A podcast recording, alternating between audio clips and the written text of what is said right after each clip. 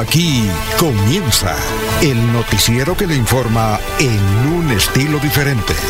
Últimas noticias. Últimas noticias. Últimas noticias. La información analizada por los expertos, sin sesgos, explicada con detalle, sin tanta carreta. Últimas noticias por Radio Melodía, también por Facebook y YouTube Radio Melodía. Director Alfonso Pineda Chaparro.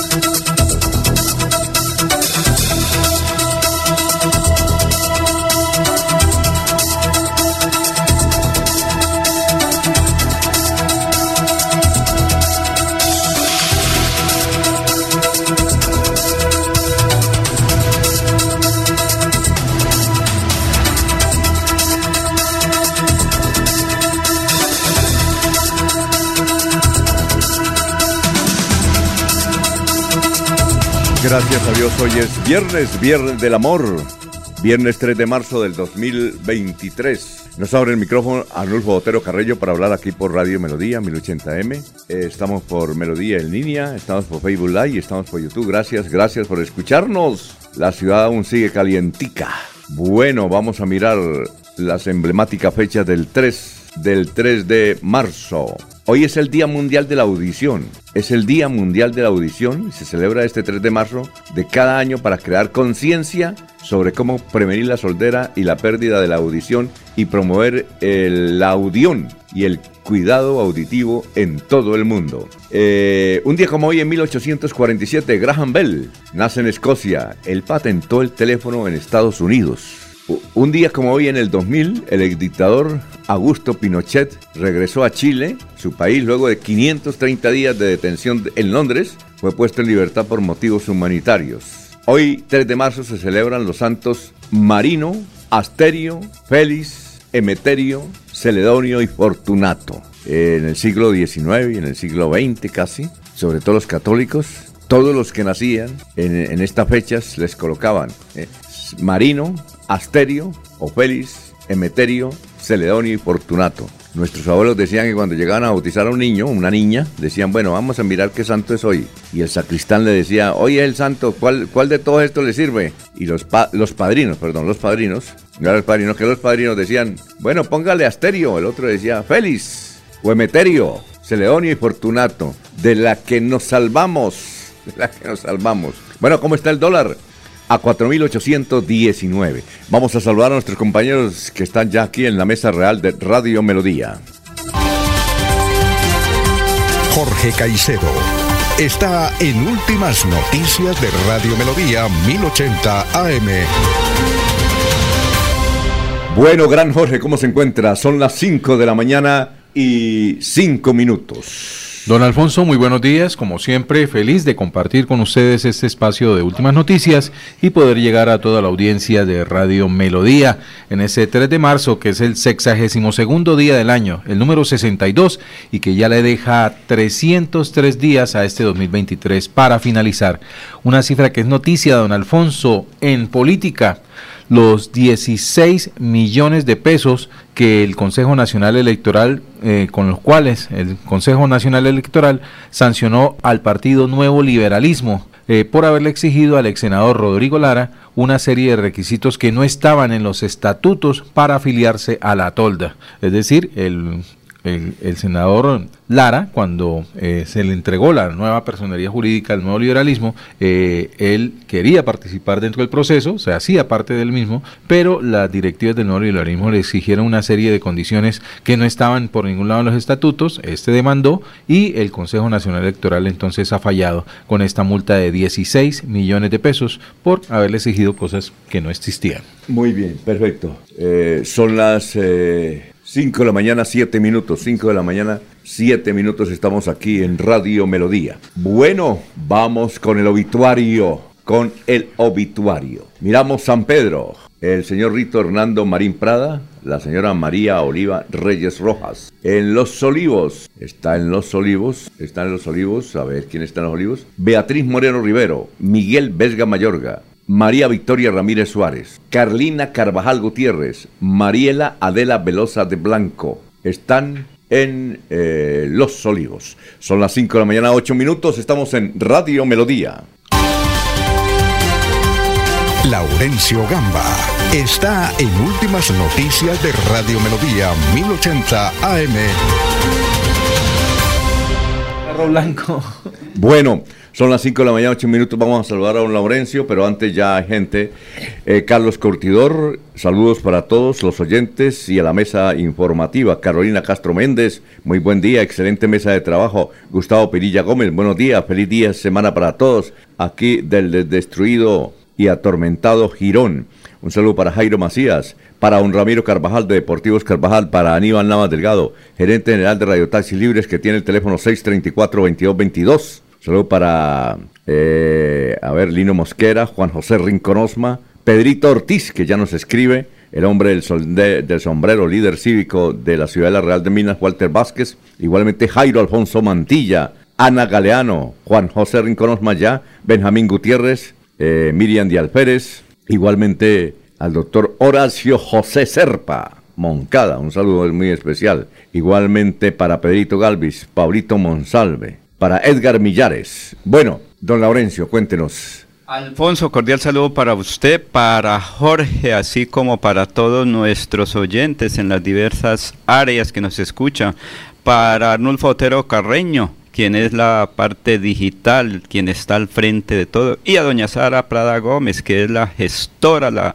que hace posible todo. Y el saludo cordial hoy para un amigo que viene muy temprano a estudiar en Santander Productivo, nuestros empresarios de la región conquistaron nuevos mercados, así lo señala el gobernador de Santander, Mauricio Aguilar Hurtado. Esto abre puertas para productores regionales.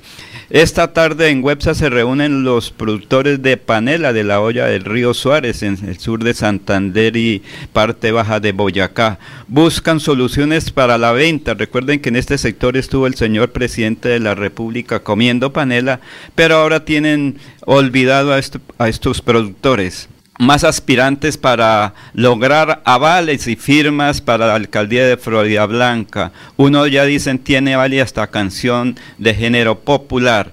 Por el verano y las heladas comenzó a eh, tener dificultades la compra de productos del campo, particularmente la leche. Sin embargo, aquí a nivel regional el señor alcalde de Bucaramanga pide que se congele el valor de la tarifa del agua. En la Universidad Pontificia Bolivariana hoy estará el ministro de Justicia, tratarán problemas sobre la situación carcelaria. La ley 675, que es otro de los temas que hoy se va a tratar aquí en Bucaramanga por la propiedad horizontal. Precisamente aquí está esa invitación para una reunión hoy a, las a la una de la tarde y 30 en un área de aquí del área metropolitana. Va a reunir en Bucaramanga una comisión de la Cámara de Representantes en nueva audiencia pública, viernes 3 de marzo, para estudiar las propuestas que haya para efectos de reformar la ley 675. La ley es muy buena, muy completa. Es solamente que le falte reglamentación. Yo soy un defensor del concepto de reglamentar la ley y no de reformarla. La ley 675 ya de por sí tiene una cantidad de negocios que hacen impagables ya las cuotas de administración de las copropiedades. ¿Es importante esta reunión en Bucaramanga? Sí, claro, es importante aunque eso de repente el paseo de los parlamentarios ya comienza una campaña electoral, entonces yo soy de los que estoy dispuesto a luchar para que este tampoco pase, porque lo que queremos es que el Ministerio de Vivienda haga las reglamentaciones que se requieren. Y una ley que no tiene ningún tipo de decreto reglamentario, a pesar de que ya tiene más de 21 años de vigencia, despedida. En cada uno de los reglamentos de propiedad horizontal la posibilidad de adecuar, pero que vale la pena que la norma superior se mantenga para efectos de que cualquier reglamentación sea legal y no termine violando la 675. Bueno, son las 5 de la mañana, 12 minutos. Eh, vamos a saludar a las personas que ya están en, eh, aquí en el Facebook del Live de Radio Melodía. A ver, vamos a ver. Eh, está Nelson Acosta, buenos días. ¿Por qué el deprimido del mesón de los búcaros, especialmente el quebraseca, sigue invadida de cambuche de los habitantes de calle donde, donde está la autoridad. Jaime Yucra Vilca. Bueno, Noticias Radio Melodía. Bueno, aquí no, los cuatro conos de Juliaca. López López, buenos días desde Provenza. Edison Calla. Fin de semana muy bueno desde el Palmar, municipio verde de Colombia. Y vamos a, de una vez, a saludar al doctor Luis José Arevalo, que hoy Viernes del Amor nos tiene el pensamiento del momento. Doctor Luis José, son las 5 de la mañana, 13 minutos, bienvenido. Muy buenos días, estimados oyentes y periodistas del noticiero Últimas Noticias de Radio Melodía. Feliz Viernes del Amor para todos. Y hoy Viernes del Amor vamos a hablar de lo que han escrito los famosos sobre ese hermoso sentimiento. Hoy, lo que dijo Julio Cortázar, escritor argentino, que no fuiste el amor de mi vida, ni de mis días, ni de mi momento, pero que te quise y que te quiero, aunque estemos destinados a no ser. Porque la vida es hoy, mañana sigue. Alfonso Pineda Chaparro está presentando Últimas Noticias. Este es el resumen de Melodía en línea hoy, viernes 3 de marzo. Cinco municipios del departamento de Santander presentan racionamiento de agua potable debido a la temporada seca en la región donde de acuerdo con las autoridades, los incendios se han duplicado. Son Aratoca, Barichara, Málaga, Guapotá y Lebrija. En una sesión del Consejo de Bucaramanga, el alcalde Juan Carlos Cárdenas le pidió a la Junta Directiva del Acueducto Metropolitano hacer una revisión técnica y financiera en busca de congelar las tarifas de agua. Según el mandatario, el propósito es contribuir con la economía de los bumagueses para mitigar el costo de vida. Las propias autoridades de tránsito detectaron 150 terminalitos ilegales de mototaxismo en el área metropolitana de Bucaramanga. Alcaldía de Bucaramanga impuso multa de 39 millones de pesos a la empresa de transporte Maxim por publicidad ilegal. Postes, señales de tránsito, árboles, entre otros espacios públicos fueron empapelados con material publicitario sin ningún tipo de permiso de esta aplicación que se llama Maxim, que, estaba, eh, que está ofreciendo la tarifa básica de taxi en Bucaramanga de 3.500 pesos. Vaya usted. Las autoridades confirmaron que dos mujeres fueron atacadas a, a, tiros por sicario en el municipio de Puerto Vilches. Una murió y la otra resultó herida. El atentado criminal contra las dos mujeres se registró en el barrio El Palmar de Puerto Vilches. El presidente de la República designó en la directiva de la Cámara de Comercio de Bucaramanga a una charaleña. Ella es María Fonseca, directora de Azotenderos, y quedan pendientes otros tres directivos de ese sector del comercio minoritario que va a nombrar el presidente Petro. El regreso de Sherman Cárdenas y Dairo Moreno al estadio Alfonso López le da un toque picante al duelo que tendrá Atlético Bucaramanga y Once Caldas este viernes en la noche durante el inicio de la séptima jornada de la Liga Betplay 1. El CTI de la Fiscalía ocupó ayer al mediodía la sede de Inder Santander ahí en el estadio dentro de la investigación por el, contrario, por el contrato de las raquetas millonarias. No hubo detenidos. Y vamos a ver nuestros vecinos que dicen. Vanguardia Liberal. ¿Cómo evitar las estafas de reserva de viajes en línea? Hay un artículo interesante. A la hora de contratar un hotel a través de Internet hay que ser muy cuidadosos para no ser víctimas de estafas. Los expertos dan las mejores tips para no caer en las trampas cuando eh, contrate un alojamiento. El tiempo. La cita y el audio detrás de los rumores contra hijo y hermano del presidente. Petro pidió investigarlos. Dijo que no habrá beneficios para delincuentes a cambio de sobornos. El espectador. Estos son los casos por los que Petro pidió investigar a su hijo y hermano. El presidente Gustavo Petro le pidió al fiscal Barbosa que investigue a Juan Fernando y a Nicolás Petro, al parecer por vínculos con el caso de sobornos a narcos a cambio de beneficios judiciales. Además, la expresa de la, la ex esposa del hijo del presidente aseguró que él recibió polémicos pagos que iban a la campaña de su papá, pero se los terminó quedando. Y esta es la pregunta del día en Melodía. ¿Qué piensa de la solicitud del presidente Petro de investigar a su hijo y su hermano? ¿Es transparente? ¿Es lo justo? ¿Es para despistar? Respóndela en Melodía en línea. Son las 5.17. Se va la noche y llega últimas noticias.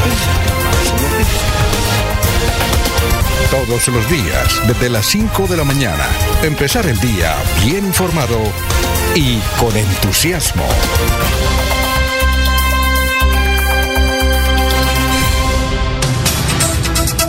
Son las 5.17. Está aquí con nosotros Edgar Millares, un oyente habitual de Radio Melodía. Edgar, ¿cómo se encuentra? Tenga usted muy buenos días. Muy buenos días, un saludo a los amigos aquí de la mesa, a Jorge, a Laurencio, a Arnulfo y por supuesto a toda la gran audiencia. Aquí complacido de estar con ustedes. Oiga, ¿usted todavía está en el pacto histórico? Históricamente sí, claro, Ah, desde hace histórico. muchísimos años, ¿no? Y por supuesto en este proyecto político reciente ahí estamos. Pacto histórico. Perfecto, por supuesto que sí. Bueno, hay muchos, eh, entre ellos eh, Sergio Eduardo Toledo Ramírez, veedor del partido, también del pacto histórico, que está, dijo, estoy arrepentido, le presento disculpas a mis compañeros en Santander por haber invitado a votar por Petro y invitar por pacto, por pacto el, eh, el pacto histórico. ¿Qué piensa de esa declaración usted? Eh, un saludo especial y afectuoso para el amigo Sergio Eduardo Toledo.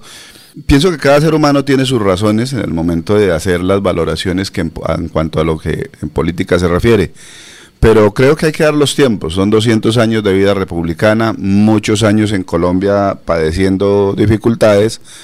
Este es un momento histórico y creo que hay que dar los tiempos suficientes para que el gobierno tome las decisiones y sobre todo surtan efecto, ¿no? Eh, Apenas está en trámite, empieza el trámite del plan de desarrollo, vienen grandes reformas, la reforma a la salud, la Tiempo reforma al sistema penitenciario. Tiempo es como un año, más o menos, ¿no? Yo creería, yo creería, pues ahorita en- inicia en este periodo de sesiones, inicia el debate, digamos, del plan de desarrollo, que de alguna manera el Plan Nacional de Desarrollo, que es la carta sine qua non para medir los desarrollos del gobierno actual. Y hay que dar esos tiempos.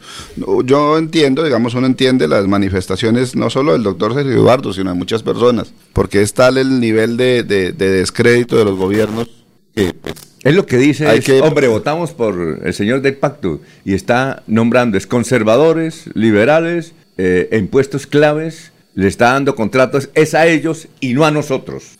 ¿Qué dice? Hay, hay un tema importante. El Congreso de la República tiene cerca de 300 parlamentarios y las decisiones se toman por mayoría.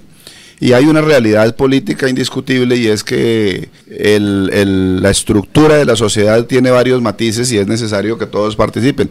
Lo importante es que las reformas surtan los efectos esperados. Es lo que hay que esperar, que las reformas políticas que se van a hacer en las diferentes eh, áreas surtan los efectos esperados y que de alguna manera nuestra sociedad empiece a cambiar. Ahora, podemos hacer valoraciones eh, eh, primarias muy cercanas en cuanto a los intereses personales de cada uno y a eso hay derecho, pero hay que esperar que, que estructuralmente la sociedad cambie. Me parece que este año va a ser clave. Vamos a hablar de política, ¿le parece? ¿Le puedo? Vamos aquí. Pues yo no puedo participar en política porque formo parte de la unidad de trabajo legislativo de la representante de la Cámara Ah, ¿no por puede? Santander. ¿No puede? Pero, pero, Ah, pero no tengo que, sabía, hombre, no pero tengo que sabía. estar ahí, digamos, eh, como ciudadano puedo opinar. De todas maneras, no estamos en ningún proceso pero- electoral de militancia Bueno, ni nada. yo le hago las preguntas y usted me dice, Sí, claro, ¿puedo o no claro. puedo? Pero más adelante, porque vamos con más noticias.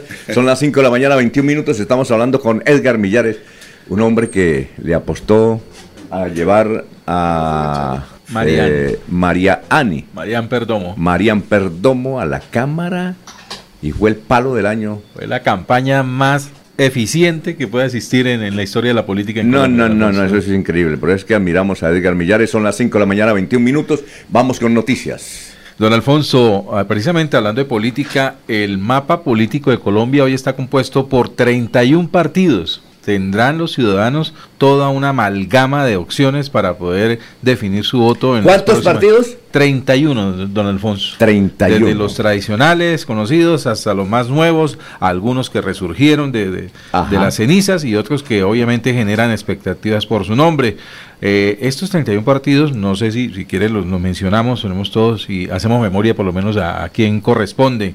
Eh, tradicionales, comencemos pues desde los más antiguos, el Partido Liberal, el Partido Conservador, Cambio Radical, el Movimiento Mira, el Partido de la U, el Polo Democrático, el Partido Verde, el Centro Democrático, Colombia Justa y Libres, la Alianza Social Independiente ASI, la Unión Patriótica, el Partido AICO, igualmente el Maíz, e igualmente Colombia Renaciente, eh, también está el ADA, ¿verdad? Ajá, El de Celestino. Correcto. El Partido Comunes, eh, que es el que nace con, con el acuerdo de, paz con las FARC. Dignidad y Compromiso, es un tan nuevo partido también. Ese no, no tengo idea de, de a quién Eh, corresponde. eh, ese, ese es de el doctor Petro. El doctor Petro no, el No, doctor no. De, de Robledo. Robledo, y- Robledo. Ah, de Robledo. Y Fajardo. Sí, Robledo. La decisión del polo democrático. La decisión, perfecto. El nuevo liberalismo de los hermanos Galán, la Colombia humana, que es el, el, del presidente Gustavo Petro y también el de Millares, no.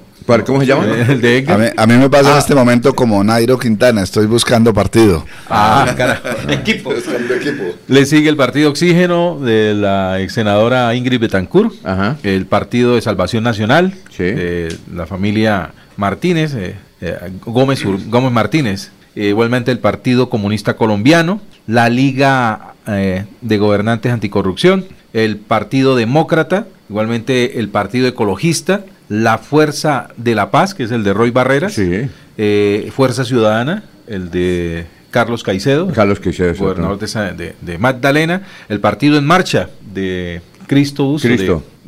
Y está uno de los nuevos, nombre viejo, pero nuevo en la arena política, Esperanza, Paz y Libertad. ¿Ese quién es? ah, ese es del Ejército Popular, Ejército Popular de Liberación. Correcto. Y igualmente eh, está el Partido Independientes, no tengo, no puedo derivar a quién corresponde.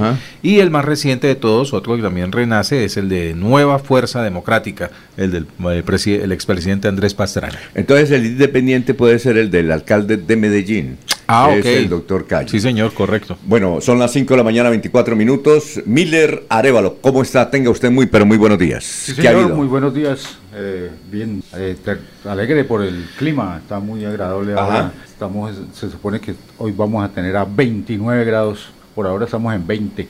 Y bien, sí señor, pues la alcaldía de Bucaramanga informó que desde este viernes y hasta el lunes 27 de marzo los contribuyentes del impuesto de industria y comercio podrán hacer sus declaraciones de la vigencia 2022 según lo establecido en la resolución número 10556 del 13 de diciembre de 2022 la alcaldía de Bucaramanga dispone de una plataforma que funciona 24/7, o sea, 7 días a la semana, 24 horas, para este tipo de trámites desde cualquier lugar ahora y con acceso a Internet. Tal como en años anteriores, los contribuyentes del impuesto de industria y comercio tendrán una fecha establecida y plazo límite según el último dígito de la cédula o número de identificación tributaria NIT.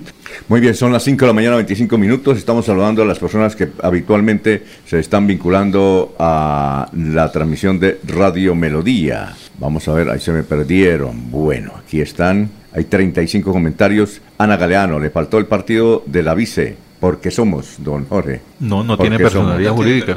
Bueno, John Alexander Uribe nos escucha desde cabecera. Buenos días, señores Radio Melodía. Gracias por mantenernos informados. Un lindo fin de semana para todos. Adrianita Tarazona. Eh, Octavio Guarín, presidente de la Junta de Acción Comunal del sector de la Ceiba, gracias por la sintonía. Y nos vamos con el historiador a las 5 de la mañana, 26 minutos. Carlos Augusto González nos recrea las, eh, las noticias de hace 50 y hace 25 años. Carlos, ¿cómo está? Muy buenos días. Buen día a los oyentes. Esta fue la noticia más relevante en nuestro departamento hace 50 años. El Tribunal Administrativo de Santander declaró inexequible el Acuerdo 050 de noviembre 19 de 1972 expedido por el Consejo de Bucaramanga que creó el Fondo de Cultura Municipal Gabriel Turbay. Se terminaron las horas de compactación de relleno y movimiento de tierra en la diagonal 15, correspondientes a la primera etapa de remodelación, informó el secretario de Valorización Municipal Roque Helger. Y hace 25 años fue noticia lo siguiente. El Atlético Bucaramanga cayó por un gol a cero ante el Deportivo Quito en su primer partido de la Copa Libertadores, disputado en el Estadio Atahualpa de la capital ecuatoriana.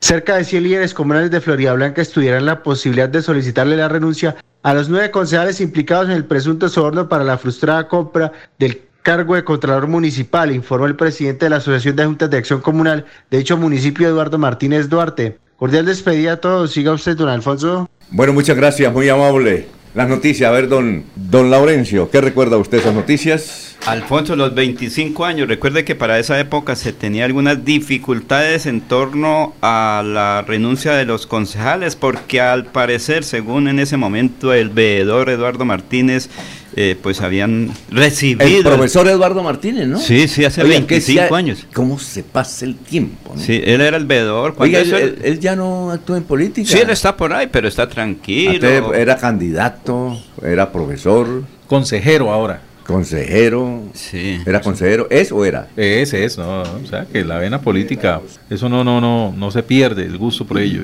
Y, es actual muy buen consejero ahí en Florida Blanca. es bastante consultado. El hermano de él, que en paz descanse, era un distinguido profesor del Tecnológico de Santander. Sí, señor. Murió en un accidente de tránsito. El hermano de él. Bueno, ¿Sabe, hace que... sabe de quién tiene vínculo familiar? El, ¿Quién? el profesor ¿Eduardo Martínez? Sí. ¿Quién? Con Lorenzo Lizarazo. Ah, ¿también? Sí, son- tienen un vínculo familiar ahí. Ah, ya, ya, ya, perfecto. Y el, el hermano, yo me acuerdo tanto del hermano él porque era el, el jefe de lo que llamamos tercera división cuando estamos en tercero. Y yo como era uno de los que tiraba piedra y era, eh, eso, eh, era mamerti, bueno, entre mamerto y de, de los otros tiraba piedra, hacía huelga, me daba muchos consejos. Alfonso, pero por ahí hay una cosa bien in- interesante Me- me en Puente. Nacional. Pero yo recapacité. En Puente Nacional. Por aquí está una de esas personas que estudió en Puente Nacional. ¿Con quién estudió usted en Puente Nacional que recuerde? Ah, es un dato curioso, pero por confirmar. Edgar, ¿qué pasó? Si no estoy mal, yo estudié con el hoy candidato a la gobernación de No, Santander. está consiguiendo firmas. Bueno, está consiguiendo firma, entonces hoy Ah, bueno, ¿Quién? pero está aspirando el, el ex eh, General. general. en retiro, Juvenal Díaz Mateus. ¿En serio? Eh, supongo que él no sabe Sí, esta sí. conversación, pero, pero, pero haciendo hace unos días el análisis, eh, en sexto bachillerato, primero bachillerato, por allá en el año eh, 80 quizá. 80 algo, sí. Yo recuerdo que tuve un compañero de estudio muy cercano, hasta en los- nuestros defectos, jodiendo en clase, Ah, que ya. se llamaba Juvenal Díaz Juvenal y era de, de La Paz. La Paz. De La Paz. Entonces lo va apoyar, lo va a apoyar para la gobernación. No, no, Y lo, lo recuerda no, porque, pero, porque pero se la montaba en el pues, salón. ¿qué? No, pero la vida, la vida, digamos, eh, yo creo que en el tras, trasegar de la vida uno va encontrando amigos como los que están en esta mesa y pues en la infancia también y durante todos los periodos y eso se trata, ¿no? Esa es la esencia de la vida. Entonces hace unos días recordaba ese tema con Laurencio. ¿Y también echaba piedra usted no? Yo tengo una, una afinidad de toda la vida con un sector político específico. Ustedes en Santander M19. conocen la historia de nosotros como familia y pues siempre estamos ahí, ¿no? O sea, siempre ha sido un interés por, Claro. por ayudar a construir Por y cambiar a cualquier Colombia. escenario donde estemos hacer las cosas de la mejor manera posible. Es cuando uno tiene 15 o 16 años quiere cambiar a Colombia. quiere cambiar a Colombia. También está con nosotros Pedrito Villanueva. ¿Cómo está Pedrito Villanueva? Buenos días, Alfonso, a toda la mesa directiva acá. Dios los bendiga. Gracias, muy amable. ¿Iba a enviar un saludo, una defensa o qué? A ver, eh, eh, estoy encontrando en el municipio, mi municipio de Florida Blanca, Sí. una buena aceptación para el doctor Jairo Mantilla. Ah, usted viene a hablar de Jairo. Sí, sí, una Oiga, Oye, no- la canción. Ah, ¿No hemos sí, sí. podido? Oye, ¿Usted la tiene ya? No, no, no, no. Una canción que le hicieron a Jairo Alfonso Mantilla. Florian. Ah, vamos a Ese hacer- muchacho es un gran muchacho. Florian- Florian Tolosa. Tolosa, sí. Ah. A ver, una buena receptación en el municipio de Florida Blanca por Jairo Mantilla, en el barrio La Cumbre, Los Tarazonas. ¿Usted es como el en jefe de Villabel- campaña, No, no, no, no. En Villabel. Si con- Jairo Alfonso Mantilla es alcalde, ¿usted es como secretario de, No, no, a de, ver, de a ver. infraestructura? Me, me ¿Sabe- Asesora sabe- y el que sabe dice qué- la sabe qué pasa con- para pasado mañana. ¿Sabe qué pasa con Florida Blanca? No Pedro Herrera, Pedro Villanueva, no. Gana Florida Blanca. Eso sí, hombre. Gana Florida Blanca si Jairo Mantilla es alcalde. ¿Qué tal? hombre? ¿Y Esa por es qué? la. ¿Por qué? Claro. ¿Y si no es alcalde? A ver, hay Pierde que, hay Florida que Blanca. mirar. Pierde Florida Blanca. Pierde Florida Blanca. Por ahora- Va a ganar Florida Blanca porque es un tipo que lo quieren en todos los barrios de Florida Blanca. Sí, Es- claro. vaya, pero es que vayan, no me crean a mí, no crean es que yo estoy haciéndole que. No, vayan, no, no, no, no, no. vayan, vayan, vayan, vayan. Y métanse. ¿Quién es Jairo Mantilla? ¿Qué se dice en el parque? No, no, no, el parque de Lorenzo, no, no, no, el parque no, ni el picoteo, no, no, no, no, de ahí eso, eso, ¿para qué? Eso ahí no sale nada bueno. Vayan a los barrios. Bueno. En los barrios donde está. La cumbre, Villabel, Santa Ana. Él comía aguacaticos y arepita en la calle en, en Santa Ana. Ese es Bueno. Jairo Mantilla. Por ahora a Pedro le corresponde a diseñar la coreografía del tema musical que está rodando. Ah, ah, no, no, es que yo no, pues no sé, Alfonso. Ahorita y- se lo envío. Sí. Eh, en Corrillo hicieron un, un montaje muy bonito a sabor. Ahorita lo envío. No, lo- no lo escuchó. No, no, no, no, Era no, no, para no. que usted se No, no, no, es que yo me, me la canción. Me dedicaba a, a- Bueno. a caminar los barrios. Don Eliezer Galvis dice buenos días, creo que saludaron a la mesa de trabajo, va mi saludo para las sillas y para todos ustedes. ah, don, don Eliezer Galvis, como la gente llama y dice saludamos a la mesa de trabajo, a la mesa de trabajo, entonces yo saludo a la silla. Muy, muy incluyente el mensaje de don Eliezer. John Alexander Uribe, un saludo muy especial. Eliezer Galvis, dice, lo escucho por la aplicación de Radio Melodía desde Contratación, provincia comunera. ¿Ya pasó para contratación? Oh, se viaja por todas partes, a veces una vez está en Estados Unidos. El judío errante de contratación. Otra vez está en, El domingo anterior. en Medellín y ahora está en contratación. Da la vuelta al mundo. ¿Será Ya la ser- voy- ir a ser candidato a la alcaldía? Sería un buen Sí, un buen sí. alcalde. Como José María Vesga también en Barichara. También Alfonso. sería un buen alcalde de Y fin- Barichara. este fin de semana tiene correría. Pedrito José- Villanueva sería un sí. buen alcalde de Villanueva. Aquí lo Ah, saludan saludo, desde Atoviejo. un- sí, Leonida Fuente, mi primo. Un saludo muy especial al alcalde Luis Alfredo. Luis eh, Alfredo es de Villanueva. del alcalde de Villanueva, Luis Ah. Alfredo Jiménez Barón. Bueno, no, un saludo muy especial a él, a Villanueva. Nosotros somos de la vereda, yo, yo no, he ido a mucho a la vereda Atoviejo, donde él era campesino. y So- él- eh, sigo eh, siendo campesino. Y él ayudaba a mi abuelo en la labranza. Y yo era el que le Sí. llevaba la comida a Pedrito Villanueva, imagínese usted. Y se la comía por el camino. Este era el, el- el trabajador de mi abuelo, don Pedro. Son las 5 de la mañana, 34 minutos. En Melodía valoramos su participación.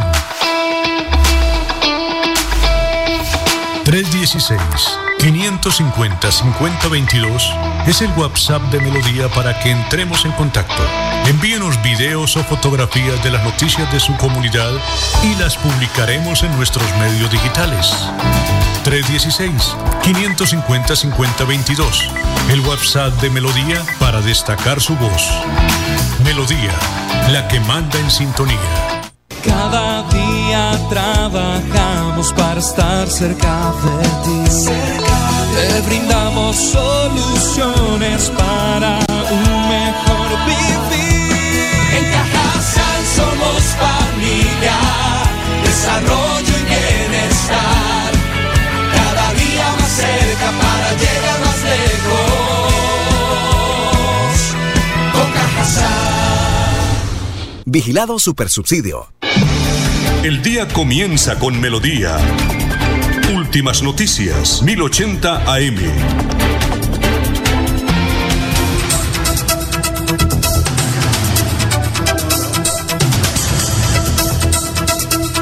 De la mañana, 35 minutos. Vamos con más noticias, Jorge. Estamos en Radio Melodía. Pero antes, eh, mujer extorsionó a su pareja para quedarse con un crédito que le aprobaron. Extorsionaba a su pareja. La mujer fue capturada y llevada a la cárcel de Bucaramanga a robar más de 90 motos. Una mujer que lleva el alias de Yamile y que pertenecía a la banda de los legendarios que delinquía en Bucaramanga y su área metropolitana. Ella hace, hizo parte de esa cantidad de gente que fue capturada en un operativo liderado por el Juan Carlos Cárdenas con la policía y que le valió muchas amenazas a Juan Carlos Cárdenas eh, y que encontró una red impresionante de venta y de alquiler de motos en la ciudad de Bucaramanga. Impresionante. Y entre estos, esta mujer acusada de robar 90 motos y además de quedarse con el crédito de su novio. Bueno, son las 5.36, don Jorge. Don Alfonso, noticia que se registra en los últimos minutos en el municipio de Puerto Wilches, donde un lamentable, un curioso pero lamentable accidente se registró sobre la vía que conduce del corregimiento kilómetro 8 hacia Puente Sogamoso. Una persona falleció de manera instantánea. Esta persona es identificada como Jaime Iván Laguado y lamentablemente pierde la vida al chocar contra un semoviente, contra una vaca. Eh, su acompañante eh, eh, sufrió trauma y lesiones en un brazo. El llamado de, est- de esta manera es, para los finqueros y las empresas de no dejar a sus animales por fuera de los corrales para evitar accidentes de este tipo en las vías del municipio de, de Puerto Wilches. Bueno, un saludo para Denis Ariza, Mateus, desde Vélez. Nos dice don Reinaldo Atuesta. Eh, también nos decía esta semana don Reinaldo Atuesta que los veleños están incómodos con las empresas públicas de Medellín por los continuos cortes de la luz. El sábado anterior, día de mercado todo el día sin servicio y hoy nuevamente sin explicación convincente afectando la industria del bocadillo. Impresionante. ¿Dónde o- ocurre eso en Vélez? Alfonso, creo que hoy la nota está así en el sur de Santander. A las 2 de la tarde en el Centro Cultural o, parque, o Salón Cultural de Websa se reúnen todos los paneleros. Recuerde que Gustavo Petro estuvo por ahí comiendo panela, porque la dificultad para los paneleros, ahora que viene la reforma a la salud, a la parte laboral, hay preocupación. 5.38 minutos. Entonces, ¿qué le podemos preguntar para que Yo le tengo una Alfonso, preguntita. Alfonso, que yo le- quisiera... eh, Está estudiando en la Uniciencia, muy buena universidad. Un Pero- saludo para el rector, el doctor Diego Tamayo. Nos hizo caso, vea usted. Pero, pero para, hizo caso para entrar a la Uniciencia, gracias. Para ahorrar la pregunta, Alfonso, un, un complemento de lo que estábamos conversando ahorita ¿Sobre con qué? respecto a- al, al tema de, de la preocupación de, de los ciudadanos por el- la labor del gobierno nacional y los cambios y cómo se vengan eh, desarrollando. Yo les decía que, que vienen en camino pues los diferentes proyectos, entre ellos eh, el, el- el- el Plan Nacional de Desarrollo, y entonces ahí es necesario, digamos, entender, pedirle a la gente que entienda la labor del Ejecutivo Nacional como la labor del, del, del, del órgano legislativo, de los parlamentarios, en el sentido de construcción de todas esas propuestas. En el caso particular de, de- de la persona con quien trabajo, que es la doctora Mariana Andrea Perdomo Gutiérrez, que es representante de la Cámara por el Pacto Histórico, pues hay que entender que, que su ejercicio durante estos primeros periodos ha estado coadyuvando a la, a la obra de gobierno, a, la- a la- a los planteamientos en los diferentes aspectos del gobierno nacional. En el caso, por decir algo, para traerlo a- como anotación, digamos, está, va a entrar en discusión el plan de desarrollo y se, está, se plantean, pues, la iniciativa legislativa puede ser por parte del, del Ejecutivo o de parte del legislativo, digamos, pero si el legislativo forma parte, como en este momento, de la, de la coalición mayoritaria, pues por supuesto la labor está centrada fundamentalmente en apoyar las iniciativas, no con los ojos cerrados, sino complementarlas, hacer reparos, Claro. hacer proposiciones. Ahí, por ejemplo, hay una proposición que se- ella está planteando en el Congreso de la República para incluirla dentro del plan de desarrollo, que es la creación de un nuevo artículo eh, o, o a- o agregar un nuevo artículo con la creación de distritos agroalimentarios y agroindustriales son, sostenibles, eh, creando un programa especial, digamos, que, que tiende a, a promover la, la generación de desarrollo, producción agroalimentaria, sostenibilidad. Claro. Entonces todo eso es parte, digamos, del ejercicio parlamentario. A veces la gente tiene la idea que es que el parlamentario se mide por la cantidad de, propuestas, de proyectos de ley, y pues ahí hay hartos archivados, ¿no? Y hay hartos que no tienen Y pues que no tienen razón de ser. O sea, el ejercicio parlamentario y el ejercicio de gobernabilidad, tanto en el escenario nacional como local, tiene que ver es con el desarrollo de la sociedad. Entonces me parece que es importante pedirle a la gente que lo comprenda de esa manera y que asimismo los tiempos se vayan dando, ¿no? Bueno, y como decía Jorge, estamos hablando con el mejor jefe de campaña de Colombia, político, ¿no?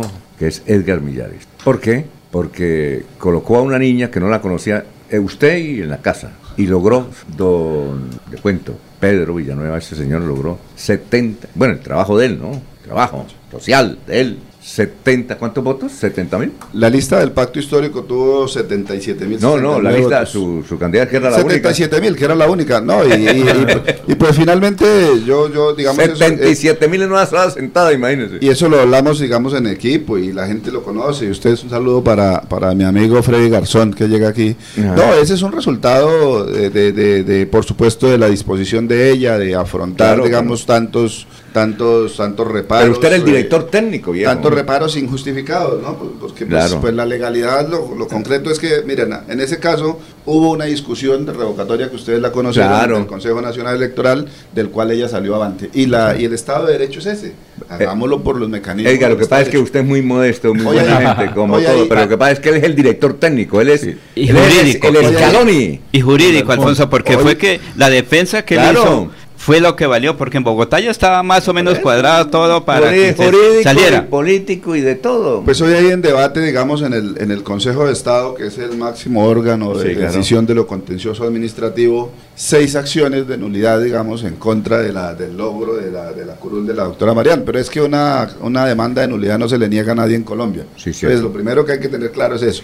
Y Y, segundo, que, eh, digamos, eh, jurídicamente, pues nosotros somos un equipo, digamos, de trabajo, primero el equipo de trabajo de ella, y a nivel de lo que, de lo que se haya podido ayudar en el marco jurídico, digamos, pues eh, no es a través de los medios de comunicación, sino a través de los estrados judiciales donde se toman esas decisiones. Estamos tranquilos, creemos que vamos a triunfar, creemos que Santander puede estar tranquilo, que va a tener representante a la Cámara del Pacto Histórico hasta el final del periodo, Ajá. pero hay que ser muy respetuosos, Sí, claro, de todos, muy bien. incluso de los que han demandado, porque pues es una, una mecanismo legal. ¿Qué decir, Jorge, antes de No, saludar un, a apunte, Freddy? un apunte preciso en Alfonso, pues no tan desconocida, Marian. Tiene un trabajo, una historial, por lo menos. No, yo no la conocía, es como que me la presentó. Pero sí hay que reconocer en Edgar Millares es la capacidad de leer el momento político, de comprender lo que estaba sucediendo y sobre todo el olfato del que carecieron los demás, las demás personas que supuestamente irían a entregar Le ganó a participar de esa lista. Le ¿sí? ganó, le ganó a Petro, imagínese. Sí, El Petro que lleva... A es los que él es- verdes. Lo que pasa es que él es muy... Muy modesto, modesto. Como Mire, todo veleño, como todo veleño. acuérdate Usted conoce, veleño. usted conoce. Pero eso, son, eso no es estrategias que valen la pena. Los que permanecen Ah. en su lugar, analizando, callados y hablan cuando les es oportuno. Eh. Peor, eh, por lo menos aquí hemos visto muchos de ese tipo de asesores que, que entran primero que el personaje. Ah, sí, ¿sí? sí. Y se sientan en el sitio donde vive el personaje. Exacto. Y hablan como si fuera el personaje cuando al final su aporte no es mucho más allá de lo que han dado. Pública- públicamente le voy a hacer una petición aquí a, a Alfonso. Le, le pido encarecidamente que cuando salgan los fallos, que con la ayuda de Dios esperamos que salgan bien, pero también porque hay argumento jurídico suficiente para, para plantear esa defensa. Nos invite nuevamente Pero para pues, hablar del yo, yo, yo tengo invitada. Que nos preste los fallos para leerlos, para que después Ah. podamos comentar. Por supuesto, Que nos preste también a la representante, porque todo no... Pero dígale que venga. Pero por Oiga, supuesto. mira, eh, usted conoce a Freddy Garzón. Yo generalmente soy muy amigo porque él es supremamente peligroso. Por eso es que. En serio, Freddy. Usted es amigo, ¿no? Claro que sí, muy buenos días. a Qué, qué bueno ver toda esta mesa tan llena. Ojalá todos los días fueran así. Saludar a toda la audiencia de Radio Melodía y por supuesto a los invitados, a don Pedro, Ajá. que, que viene cada semana a saludarnos. Y, Él y- viene, especialmente él viene cuando habla mal defensa, de, sí, de- sí. cuando habla mal de Ticor. eso Y, sí, y me mi amigo Edgar Millares, ¿Sí que, no? que Habla mal de Ticor y viene, listo, venga. Y también saludar, pues, por supuesto, al invitado especial, al doctor Edgar Millares, luchador de mil batallas, igual que su hermana Adamérica Millares, ¿no? Y con justas causas y en Piedecuesta nos hemos encontrado muchas veces para organizar proyectos también políticos y sociales que no los hemos materializado, pero creo que esta oportunidad sí, y en Bucaramanga. Don Alfonso, permíteme hacer un saludo Claro, con mucho gusto. a Paola Pinzón y a Catalina que viajan este fin de semana para Australia. Porque la situación... ¿Quiénes son ellas? eh, personas muy cercanas a mí. Sí, no, pero ¿qué, van a hacer? Sí, claro. Pues a, a labrarse un futuro eh, en otro país, porque como sabemos en Bucaramanga, en Santander y en Colombia, eh, la migración de los colombianos pues se da porque aquí no hay futuro. Eh, son jóvenes profesionales, una abogada y una ingeniera civil que tienen que partir de Colombia para mirar si pueden eh, desarrollarse, bueno, a nivel eh, internacional, donde van a estar, pues, en Australia, no como profesionales, pero darles eh, mis más sinceros saludos, que les vaya muy bien y que pase lo que pase cuando regresen, aquí vamos a estar. Y les va muy bien. Yo creo que no regresan porque siguen Dios viviendo quiera allá. que ¿Pero van asilados o qué? Señor. ¿Van asilados? No, no, no, No, no, no, no, no, van, a, van a buscar nuevos. Eh, van a buscar un nuevo rumbo, un nuevo Ah, sí. futuro. Allá se aprende muy bien el inglés. La gente que quiere Sí, aprender tiene ellos viajan, ellos viajan a través de, de estudio de inglés Sí, sí, claro. y con la oportunidad de, de- de trabajar. Bueno, de bueno. trabajar. Muy bien. Buena oportunidad. perfecto. El mundo es mucho más allá de lo que uno ve por la ventana. ¿Cómo es? Qué buena frase es aquí en este, Sí. Jorge. Sí, señor. El mundo es mucho más allá de lo que uno ve. por la bueno, ventana, sí. extraordinario. Eso hay que registrarla, Jorgillo. Esa frase. Ahorita Bueno. salimos de una vez y... ¿A dónde la podemos registrar eso, doctora? En la Cámara de Comercio. En Cámara de Comercio no se puede. marca. ¿Ah? Ah, bueno. Vamos con. Oiga, ¿tiene noticias políticas? Pues impresionado con lo que está pasando a nivel nacional, Eh, aquí ah, con el perdón del doctor Millares, con el clan Petro, porque tenemos que hablar del clan Petro. Acordémonos que su hijo Nicolás Petro, siendo diputado, dijo, si mi papá es presidente, yo renuncio a la asamblea, y no ha renunciado.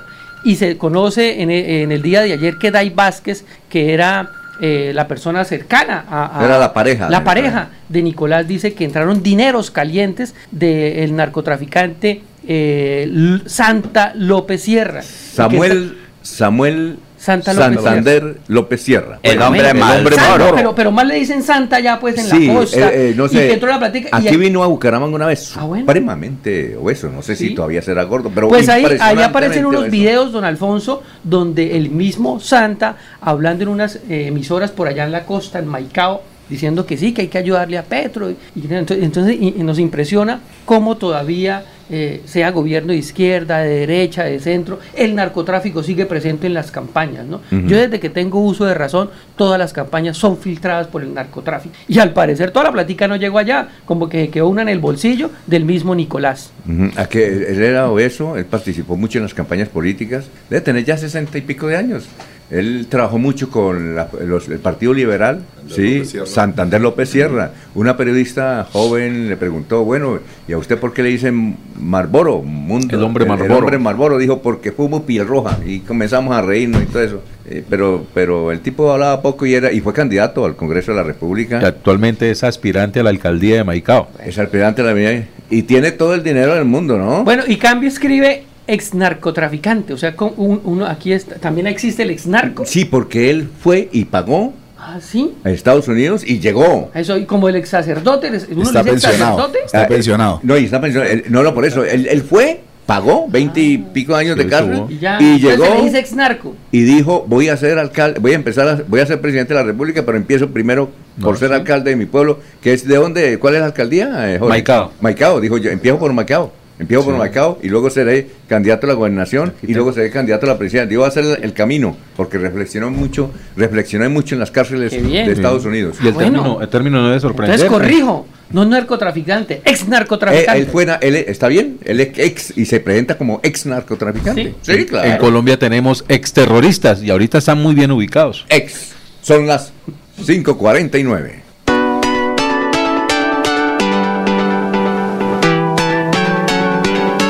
Melodía, Melodía, Radio Sin Fronteras. Escúchenos en cualquier lugar del mundo. Melodíaenlínea.com es nuestra página web. Melodíaenlínea.com. Señal para todo el mundo. Señal para todo el mundo. Radio sin límites. Radio sin fronteras. Radio Melodía, la que manda en sintonía. El día comienza con Melodía. Últimas noticias, 1080 AM.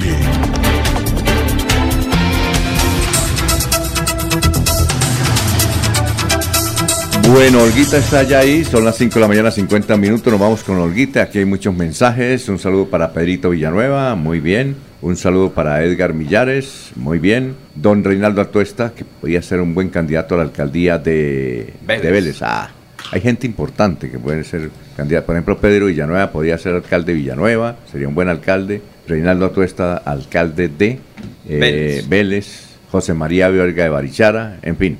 Bueno, Edinson Cala dice José Santander López Sierra, sí señor. Samuel Santander López Sierra, ¿no? Carmen, o sí, aquí se presentaba como Samuel Santander López Sierra, era turballista además. Eh, Emilson Muñoz, buenos días amigos de Radio Melodía.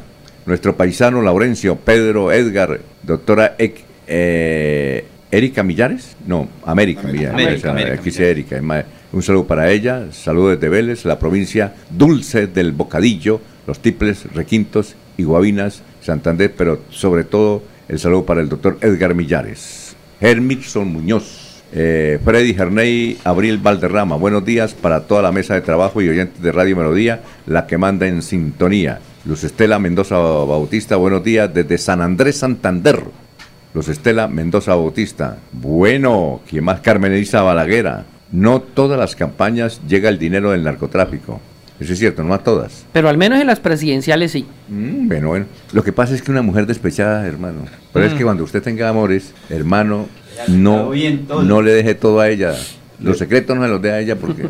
Le tengo otra para el, número- para el libro de las citas. ¿Cuál, ¿Otra cuál frase? Otra frase. La primera fue, el mundo, ¿cómo es? El mundo... El mundo es mucho más allá de lo que se percibe por la ventana. Y la otra, sí, ¿cuál es? Usted sabe con quién se casa, pero no de quién se separa. Eso sí, sí. Uy, esa toca patentarla ya. Cleila Torres, buenos días de sintonía desde el barrio San Miguel. No, pero a Nicolás le decían, inclusive la hermana, la medio hermana que vive en Francia, le decía, Nico, pilas con esa señora. No, que yo la quiero mucho, que ella me quiere mucho, que ella me ama, sí. Las mujeres tienen un sexto sentido, ¿no? Séptimo Pero- sentido, ellas, ¿en serio? Le decía, es que me, me- me- un periodista me contó ayer, dijo, es que ella le decía, Nico, pilas con ella, pilas con ella. Y mire, era... y hay eventos, hay reuniones donde usted necesariamente tiene que ir solo, no tiene que llevar a la señora. Claro. Es a la que menos hay que llevar. Claro, estoy de acuerdo. Pero dice que ella fue la que estuvo en las reuniones. Sí, estoy de acuerdo, Jorge. Es otra frase suya, voy a... re- Alfonso, ahí Estoy lo- volando. Ahí lo importante, lo importante, y complementando lo que dice Freddy, es que, es que finalmente todos los colombianos estamos bajo, regidos bajo el imperio de la ley y debe Sí, surtirse el trámite que sea necesario. Yo también comparto la tesis, digamos, yo soy de... Ustedes conocieron que nosotros en el marco de la campaña electoral, por ejemplo, interpusimos acciones eh, constitucionales en defensa de la candidatura de, de- de la hoy representante de la Cámara, Marian Perdomo, y eso es parte de la de las de las virtudes que se que emanan del Estado de Derecho. Y esto tendrá que terminar así, que lo investigue la Fiscalía, que salgan los, los fallos judiciales de rigor. Y aparecerán otros Perfecto. diciendo que no. Son las 5.53. Olguita, ¿cómo está? Tenga usted muy, pero muy buenos días. Muy buenos días, Alfonso. Muchas gracias. El saludo para usted, para todos los oyentes y para los compañeros allá en la mesa de trabajo. Bueno, y con el lema Reforma sí, pero no así, la organización Pacientes Colombia, conformada por 195 asociaciones de pacientes de todo el país, convoca manifestaciones a nivel nacional hoy viernes 3 de marzo para protestar contra la reforma a la salud que presentó el gobierno del presidente Gustavo Petro. Bucaramanga se une a las más de 12 ciudades que manifestarán su desacuerdo por dicha reforma. Claudia Amaya, médico sobreviviente de cáncer y directora de la Fundación Senosama, lidera esta iniciativa aquí en Bucaramanga. Frente a la reforma a la salud que plantea el gobierno nacional, nos asisten varias preguntas y varias interrogantes. Por ejemplo, ¿quién nos va a garantizar que se den esas hospitalizaciones, que nos aseguren los exámenes de diagnóstico y la entrega de los medicamentos que no se dan en esos centros de atención primaria? Segundo, se ha hablado de que se eliminan las autorizaciones. Entonces, ahora, ¿quién nos saca las citas para asistir a los médicos especialistas? A los programas que ya tenemos? ¿Será que tienen la capacidad técnica para garantizar el cumplimiento de las rutas de atención que ahora tenemos? ¿Y quién va a ser el responsable de autorizar los desplazamientos, el hospedaje de los pacientes que tienen que ser atendidos en un lugar diferente a su residencia? Son muchas las preguntas que tenemos, así que reforma sí, pero no así. Los organizadores de este plantón invitan a pacientes, usuarios y ciudadanía en general a concentrarse en la Plaza Cívica Luis Carlos Galán a partir de las 4 de esta tarde. Con esta información me despido agradeciendo a ustedes su amable atención. Continúen con más en Últimas Noticias de Melodía. Un feliz fin de semana para todos. Enrique Ordóñez Montañés está en Últimas Noticias de Radio Melodía, 1080 AM. Tenemos las 5.55. Pregunta para el profesor Enrique Ordóñez. Pablo Duarte de San Gil, un saludo para Paulito Duarte en San Gil. Dice que la mayoría de accidentes que ocurre en la vía San Gil-Bucaramanga los informan en los medios de comunicación causados por tractomulas o mulas. Aquí en San Gil las únicas mulas son las de la familia Soler. ¿Eso de mula y tractomula es correcto, profesor? Eh, la familia Soler, recordamos mucho a don Isaías Soler. Don Isaías Soler era el hombre más rico de San Gil, el que él fundó con, con Zoilo Guarín el Banco Santander. ¿ah? Eh, este Banco Santander es de España, pero yo aquí, aquí en Bucaramanga había uno que llamaba Banco Santander, ¿recuerdan ustedes? Sí. ¿De aquí de Santander? Desde, sí, claro, de Santander, y lo fundó don Isaías Soler. Bueno, profesor Enrique, tenga usted muy buenos días, entonces, eh, ¿se puede decir eh, mulas, tractomulas o cómo se dice, profesor? Buenos días. Muy buenos días, Alfonso y oyentes de Últimas Noticias. Don Pablo, saludo para usted allá en San Gil. Gracias por escucharnos. Mm, debe decir, decirse en lugar de tractomula, mm, debe decirse un tractocamión, no tractomula. Eh, debe decirse tractocamión, esa sería la palabra correcta en español. ¿Por qué? Porque tractocamión es un vehículo, un automotor que produce tracción o que mueve o tira o arrastra un vehículo sobre una vía. Una tractomula sería un vehículo de tracción animal. Ese sería mm, el, término, tractomula o mula. En, claro, en los pueblos y en muchas partes de Colombia eh, le dicen las mulas, las fulas. Y precisamente usted hablaba de don Isaías Soler. Don Isaías Soler pues era famoso en San Gil porque tenía como más de 20 mulas.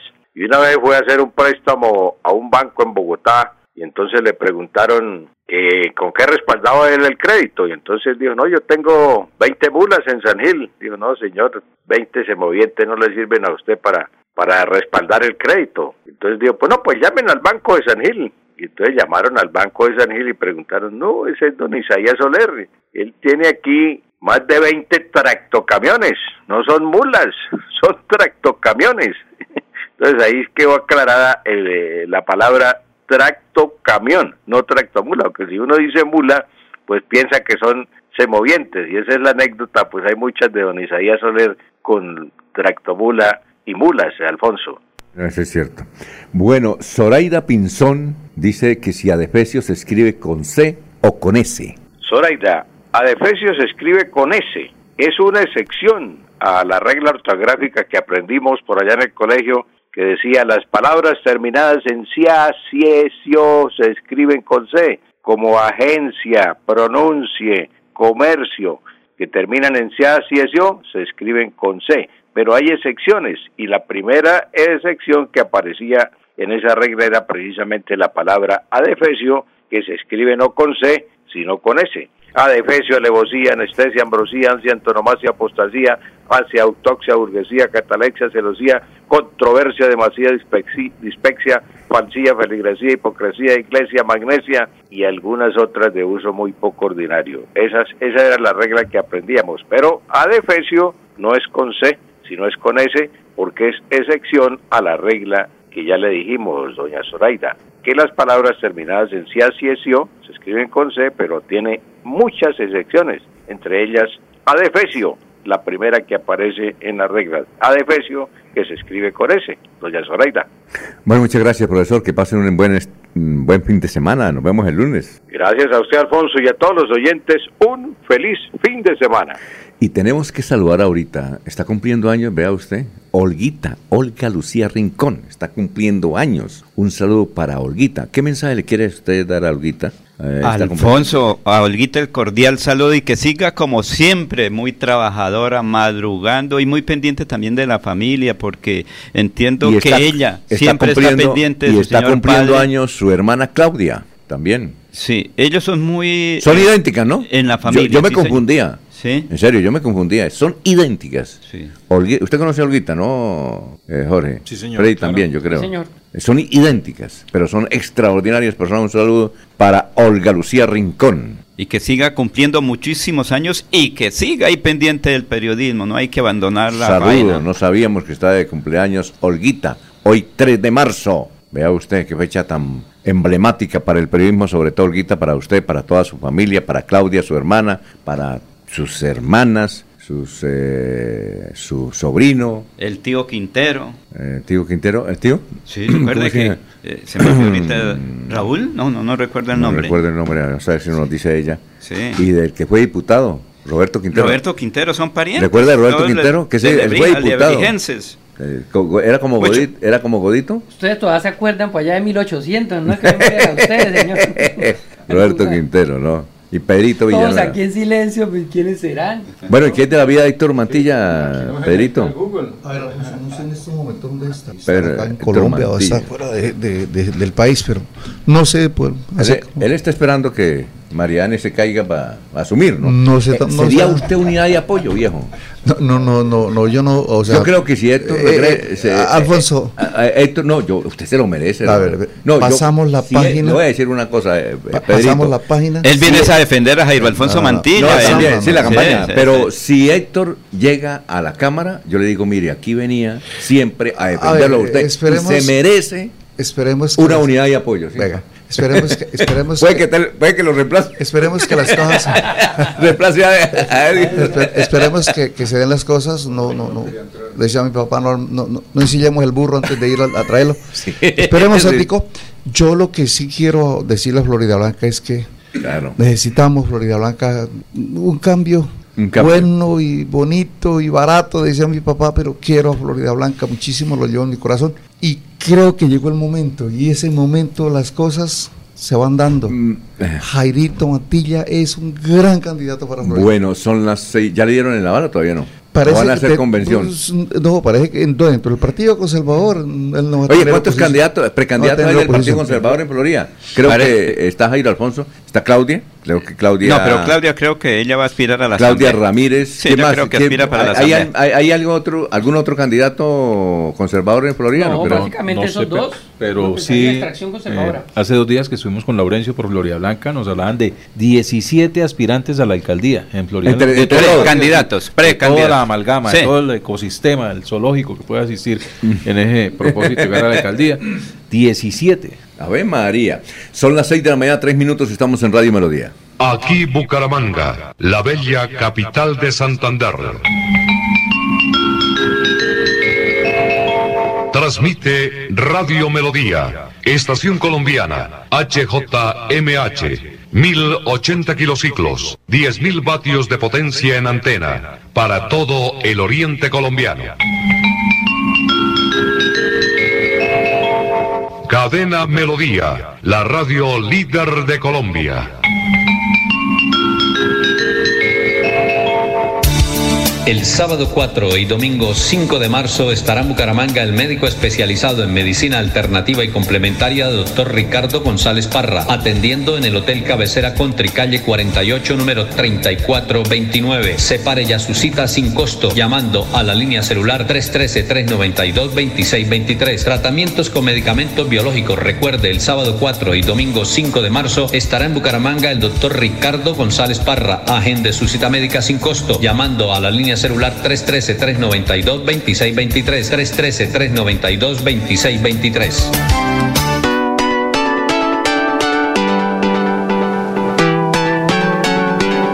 Melodía, Melodía, Radio Sin Fronteras. Escúchenos en cualquier lugar del mundo. Melodíaenlínea.com es nuestra página web. Melodíaenlínea.com. Señal para todo el mundo. Señal para todo el mundo. Radio sin límites. Radio sin fronteras. Radio Melodía, la que manda en sintonía.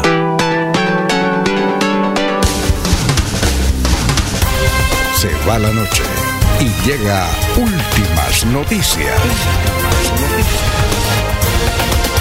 Todos los días, desde las 5 de la mañana, empezar el día bien informado y con entusiasmo.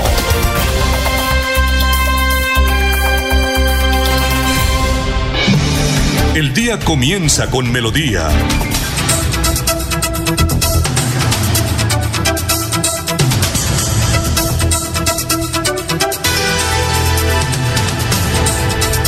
Son las 6 de la mañana, 6 minutos, vamos con noticias. Eh, Miller, lo escuchamos, estamos en Radio Melodía y saludando a la gente que a esta hora nos escribe. Gracias por la sintonía. Miller, lo escuchamos. Pues hablando de Florida Blanca, el alcalde presidió ayer un consejo de seguridad y comité de orden público donde estuvo acompañado la Policía Metropolitana de Bucaramanga, la segunda edición del Ejército Nacional y la Fiscalía General de la Nación, además del secretario del Interior y pues en el mencionado consejo dijo que hubo una baja considerable en delitos de extorsión y hurto de vehículos.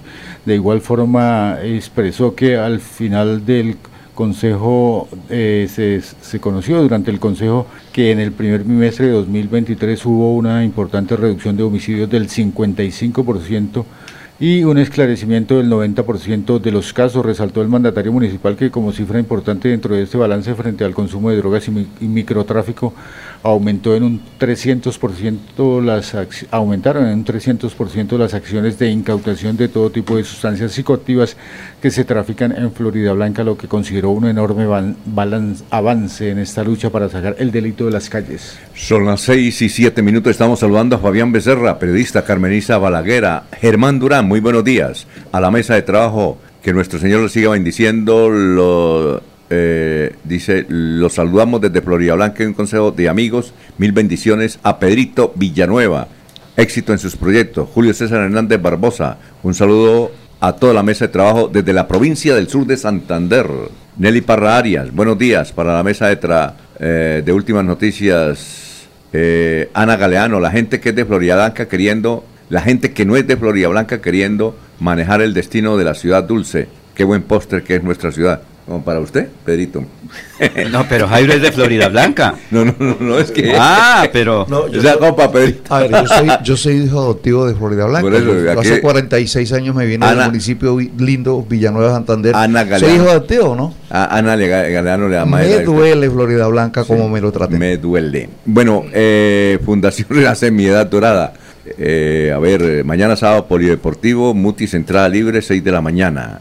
Sinan Serecac. Póngale la firma. El mejor partido político en Colombia es el partido Mira. Es ejemplo de honestidad, trabajo en equipo y respetuoso. Sí, señor. Yo admiro mucho al, al movimiento Mira. Sí, ¿Se los, cuando Piraquive y los admiro y mucho. y he querido, y he querido entrevistar a la señora Piraquive. ¿Cómo es que se llama? A la dueña María del Elvira. partido. A la mamá.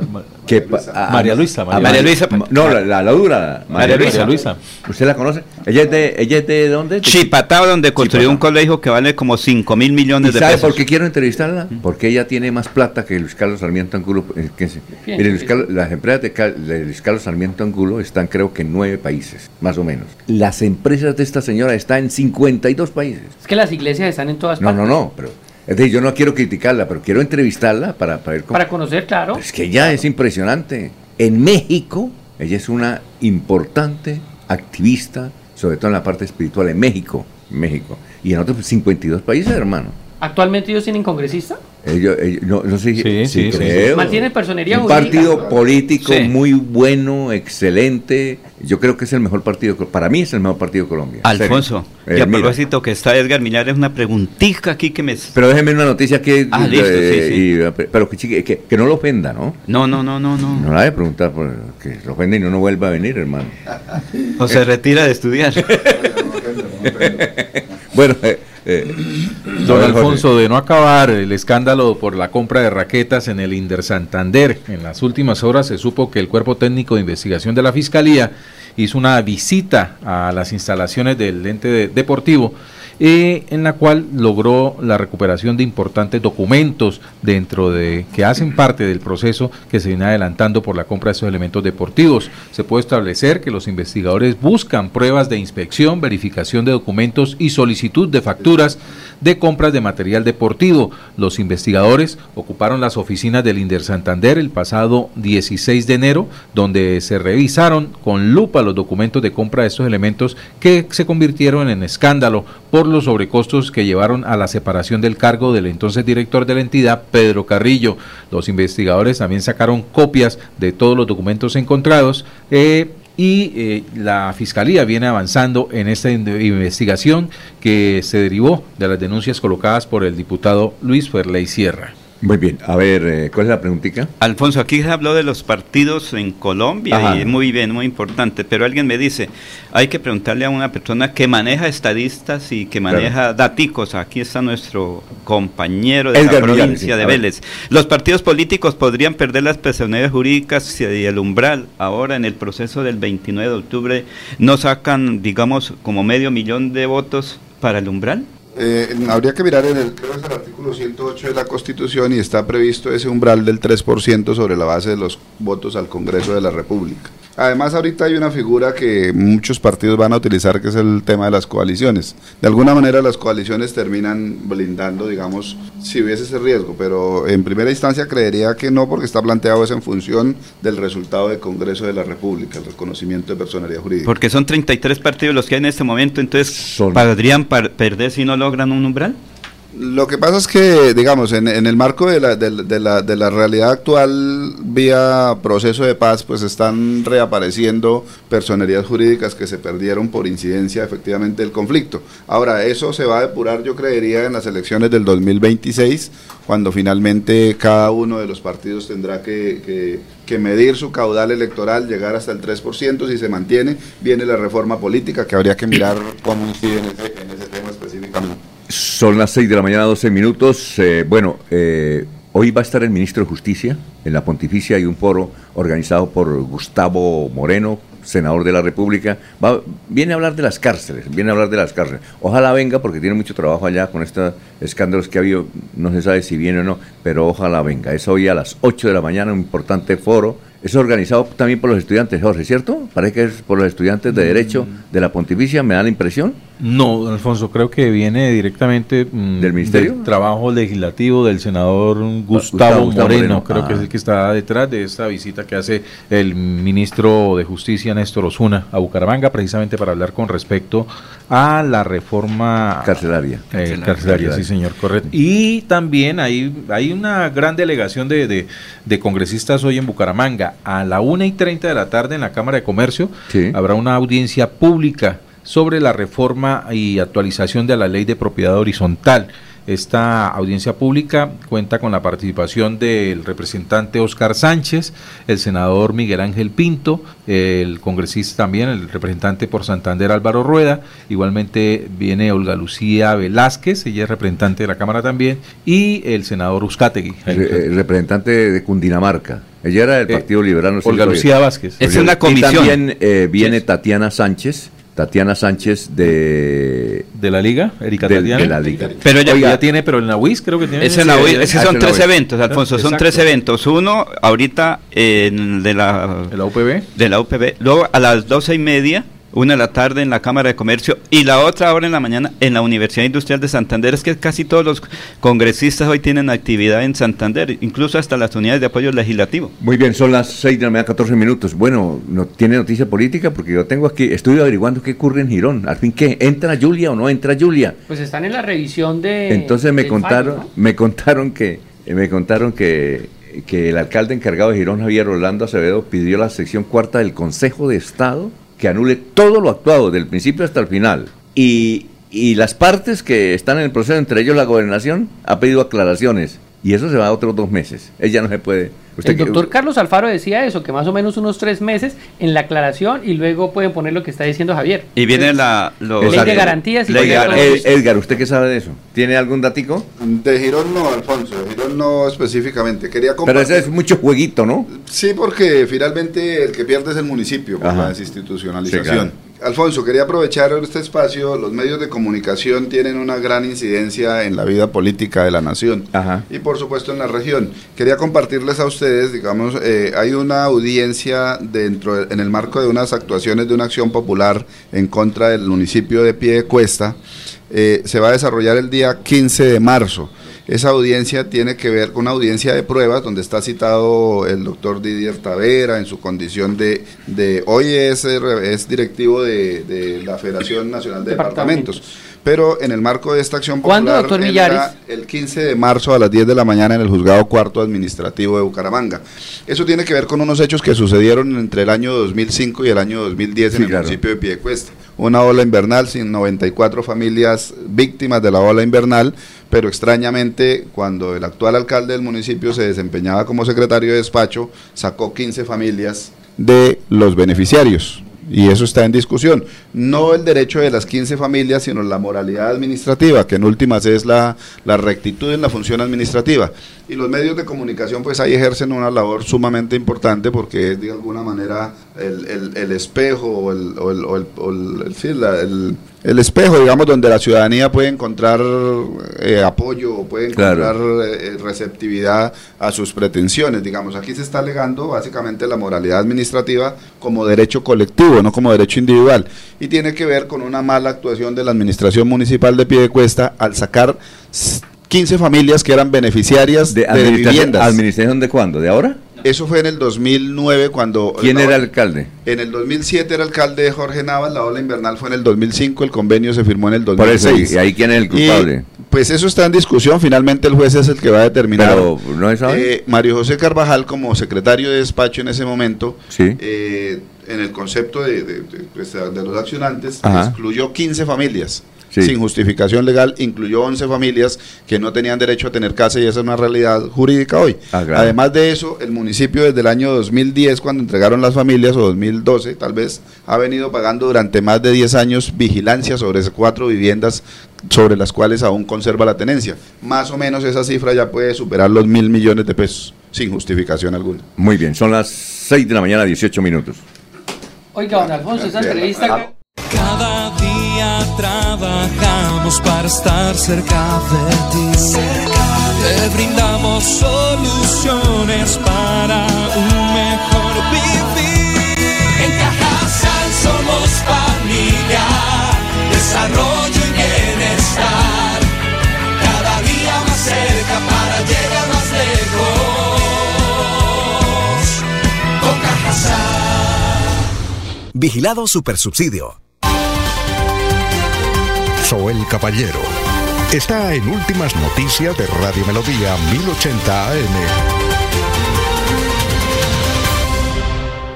Buenos días, Alfonso, para usted, para los compañeros, igualmente para todos los oyentes. Hoy se llevará a cabo el llamamiento por la vida, acto simbólico de encuentro para invocar el clamor por la supremacía del más fundamental de los derechos humanos, la vida. En comunión con la diócesis de Barranca Bermeja, el cuerpo pastoral, la sociedad civil, organizaciones sociales y derechos humanos, comunidad en general, en una sola voz y oración, se expresará el deseo de paz y sana convivencia. La actividad se cumplirá en la polideportiva del barrio Primero de Mayo a partir de las 5 de la tarde, hoy viernes viernes 3 de marzo. Por otra parte, el Ministerio de Salud y la Protección Social dio a conocer que Barranca Bermeja en- en- entre el 23 de febrero y el 1 de marzo no reportó personas fallecidas a causa del COVID-19. Tampoco se reportaron casos positivos de COVID-19 en el distrito. Se notificó que una persona logró sanar satisfactoriamente de la enfermedad. Las estadísticas ta- actualizadas del COVID en Barranca Bermeja están de la siguiente manera. Casos confirmados, 35.697 personas totalmente recuperadas,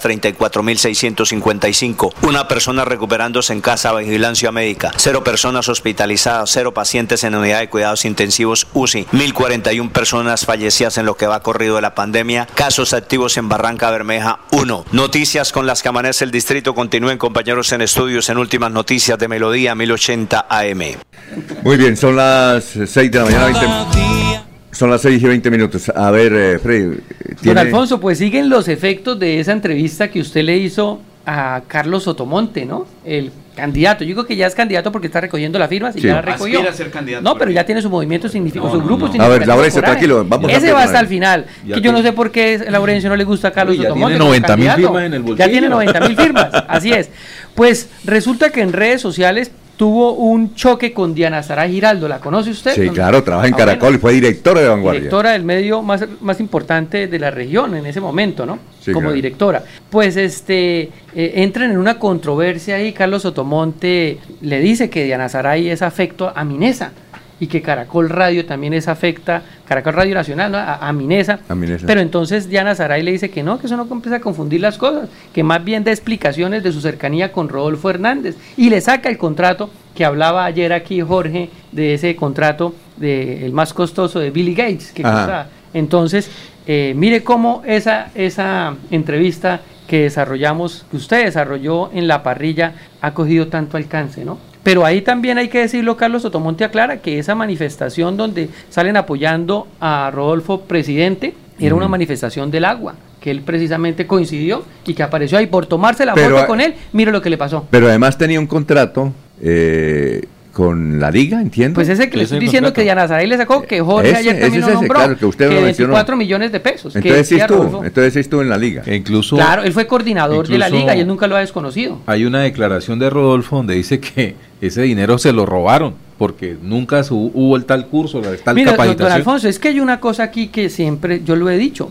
Todos aquellos que se acercan a Rodolfo salen mal. Todos, dígame cuál ha salido bien. Salió Cárdenas, salió Oscar Yair, Claudia Ramírez, Carlos Otomonte, este, eh, Marelén. Marelén es su candidata, los los candidatos a la Cámara. Figueroa. Y tenga la plena, Figueroa, y tenga la plena seguridad que esos candidatos al Consejo y a la Asamblea no les van a dar avales. Muy bien, vamos con noticias, eh, Miller. señor, pues queda un día para asistir a la Feria del Libro en el Parque Santander. Está invitando el Instituto Municipal de Empleo y Fomento Empresarial del municipio de Bucaramanga, el IMUEBU. De igualmente está invitando para mañana 4 de marzo en San Francisco, Distrito de la Moda y el Calzado.